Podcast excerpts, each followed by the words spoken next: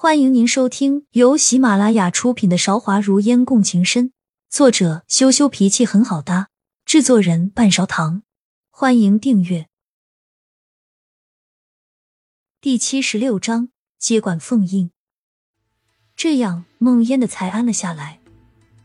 虽然梦烟娇羞的样子，更显得这个皇后娘娘有人间的烟火气，简心还是不敢说的太多，生怕她。以后一直娇羞下去，苦了的可是自家皇上。娘娘已经准备好了。旁边的宫女小声的提醒梦烟。梦烟从凳子上面站起来，外面的天已经亮了。不得不说，皇宫里面的规矩真的是压得人透不过气来。还是不放心脖子上面的痕迹。梦烟对着铜镜仔细的看了看，发现除了比周围的地方白了一点。并不能看出什么。娘娘放心，奴婢的手艺必定不会让娘娘尴尬的。旁边的化妆的宫女见到梦烟满意的样子，不禁王婆卖瓜，自卖自夸了一句：“这个东西还真是神奇，可以掩盖住脸上大大小小的瑕疵。镜子中的自己也由原来的小家子气，变得多了几分高贵。想到还不知道他的名字。”梦烟笑了笑，问：“你叫什么名字？”确实说的没错，好手艺。皇后娘娘青睐有加，宫女有些欣喜，扶了一下身子说：“奴婢名字叫落雁。”哦。梦烟饶有兴致，称赞了一句：“是不是那个让人沉鱼落雁那个落雁？”燕雀缓缓的摇摇头说。皇后娘娘过奖了，是洛阳的洛，燕子的燕。奴婢出生的时候，家门口刚好有燕子落下，于是就给我取名落雁。但是太后娘娘说这个名字不吉利，后来是正妃娘娘给我改成了洛阳的洛。正妃是个什么样的人？梦烟若有所思，知道她应该是伺候过正妃，就便往外面走，边问她。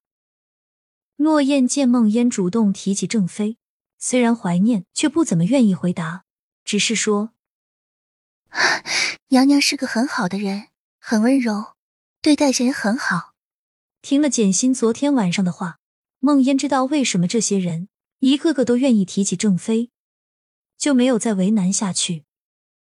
现在他的人还昏迷不醒，身边伺候的丫鬟却好像少了许多。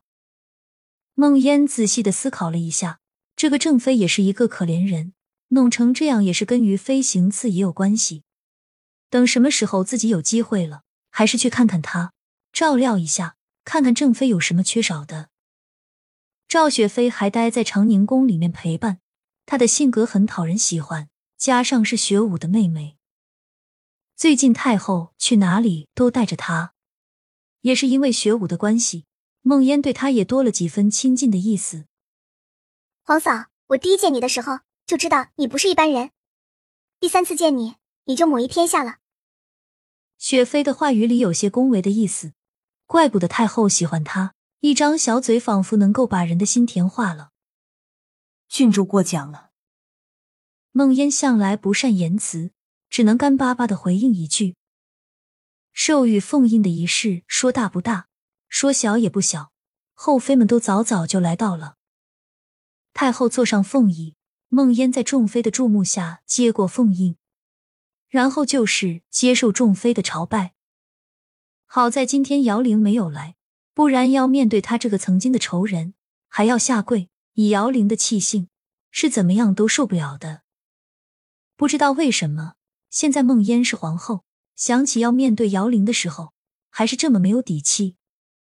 他这么嚣张跋扈的性格，能够在皇宫里面高高在上这么久，绝对不仅仅是因为安定王的原因。赵少义的后宫并没有三宫六院，唯一位分比较高的，只有姚玲和那位正妃，一个被禁足，一个现在还躺在床上，剩下的就只有欢婕妤，然后还有大大小小十几个荣华美人。良人才女很少受到宠幸，所以也没有升迁。只有姓氏没有单独的封号。梦烟看他们，只觉得个个都一样，完全没有记清楚谁是谁。太后这几天身体不是特别好，坐了一会，身体就疲乏了，也没有跟梦烟说什么，就下了逐客令，吩咐说自己以后要静养，每天梦烟请安就好了。梦烟两次进宫，两次他们都没有好好认识一下梦烟，这回梦烟成了皇后，自然是不能放过这个机会。刚出了长宁殿的门，欢婕妤就跑到梦烟面前。还是上次那个样子，笑成了一朵花。经历了上次在御书房的事情，梦烟其实一点都不想看见他，能够接受皇宫里面有这样一个人的存在，看见了不免还是要难受。但是所谓伸手不打笑脸人，娘娘，臣妾有些话想要跟你说。皇后娘娘，我家娘娘有些话想跟你说。